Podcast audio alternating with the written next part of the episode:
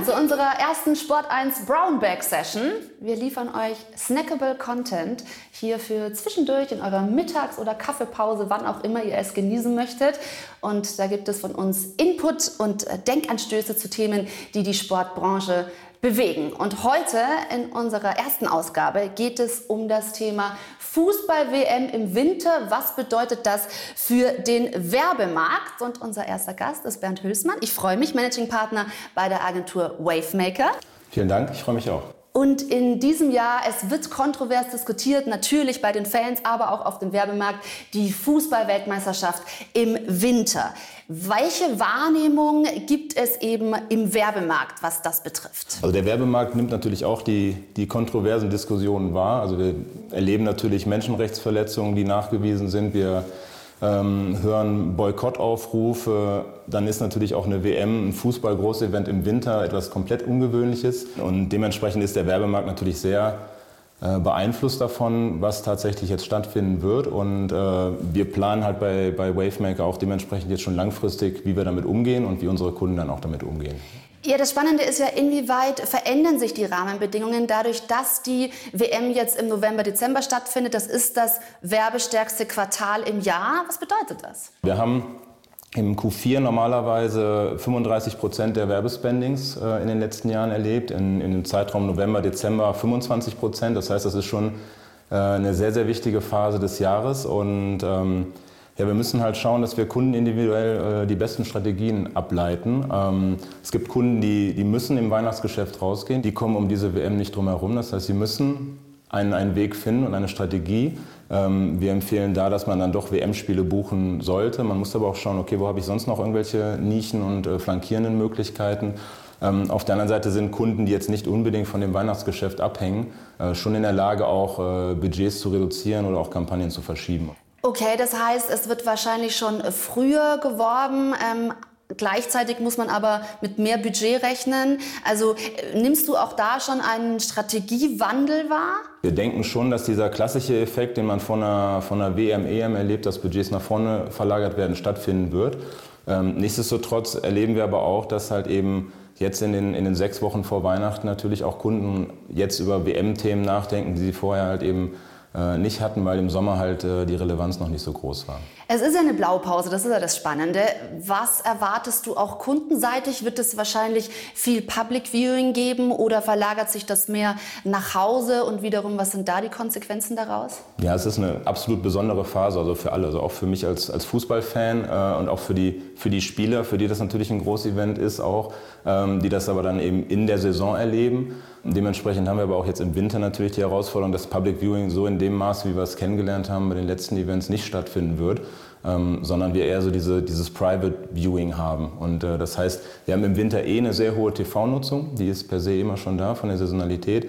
Die wird jetzt nochmal wahrscheinlich ein bisschen stärker. Auch innerhalb des Mediums TV werden die, die Nutzung sich verschieben. Ähm, das heißt, der Fokus ist dann eher auf WM. Nichtsdestotrotz wird aber dann auch zu Hause dann, dann viel stattfinden und dieses Private Viewing hat dann auch einen positiven Effekt auf andere Branchen wie äh, ja, den Absatz von Smart TVs, was immer klassischerweise vor Fußball-Großevents eben anzieht. Jetzt nochmal stärker wahrscheinlich oder auch ich gehe davon aus, dass Lieferdienste halt auch jetzt davon profitieren, weil eben Menschen zu Hause sind und dann dementsprechend auch ihr Essen zu den Spielen passend geliefert haben. Ja, auch das natürlich ein interessantes Feld, welche Branchen, welche Medien profitieren könnten. Wen siehst du da noch?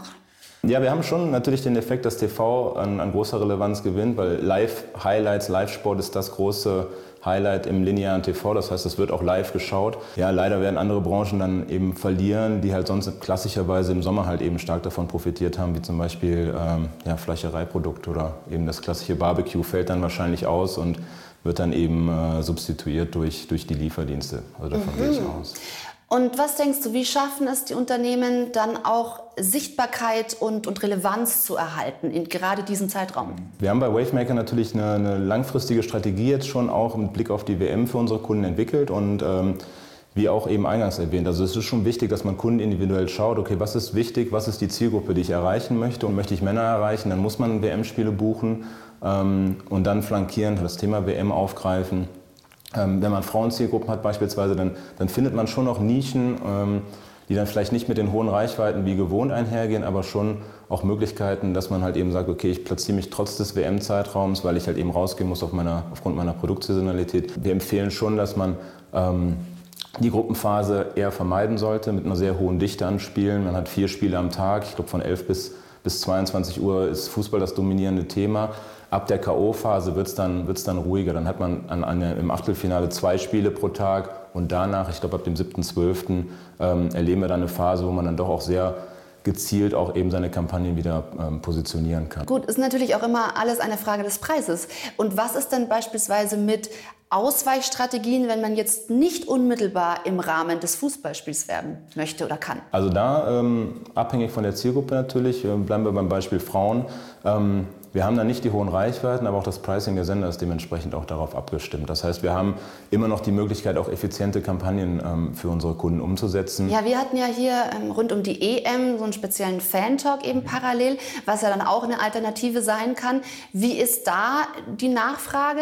Also ich äh, empfehle dann nicht, 20 äh, WM-Spiele zu buchen beispielsweise, sondern man nimmt eine geringere Dosierung an WM-Spielen und schaut dann halt, ähm, wo habe ich sonst noch Möglichkeiten, dieses Thema auch zu besetzen. Und da sind äh, ja Fan-Talks das eine, ähm, Nachrichtensender mit Pressekonferenzen etc. sind die andere Möglichkeit. Und ähm, ja, das haben wir auf jeden Fall in den Strategien implementiert. Also jetzt ist noch so ein Weilchen hin. Wir haben eben schon angesprochen, Blaupause, neue Situation, Fußball-Weltmeisterschaft im Winter. Das ist nicht nur für die Fans äh, natürlich irgendwie sehr interessant, aber auch für den ganzen Markt. Nimmst du da jetzt schon einen Trend wahr oder ist es noch zu früh? Also bis jetzt erlebe ich den Markt noch recht abwartend. Also wir haben äh, auch äh, Gespräche mit den Vermarktern der TV-Sender, die halt noch nicht hundertprozentig wissen, wie sie mit der Situation umgehen. Ähm, ich glaube, der Markt, auch äh, der, der, Werbemarkt wartet auch noch ab. Das heißt, es ist sehr, sehr schwierig, etwas zu entwickeln. Also wir haben für unsere Kunden eine, eine Strategie.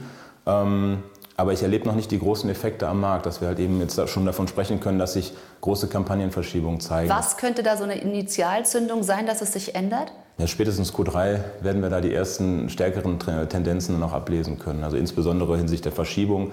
Ähm, ich glaube, einige Kunden haben auch noch äh, eine gewisse Budgetunsicherheit oder beziehungsweise halten Budgets noch zurück und ähm, ja, ich glaube, Q3 erleben wir dann halt eben dann die Auswirkungen oder sehen die Auswirkungen der, der Strategien auch der anderen äh, Marktpartner. Spannende Zeit. Das war also unsere erste Sport 1 Brownback Session zum Thema Fußball-WM im Winter. Was heißt das für den Werbemarkt? Bernd Hößmann war heute unser Gast, hat mich sehr gefreut. Danke fürs Interesse und es werden weitere Episoden folgen.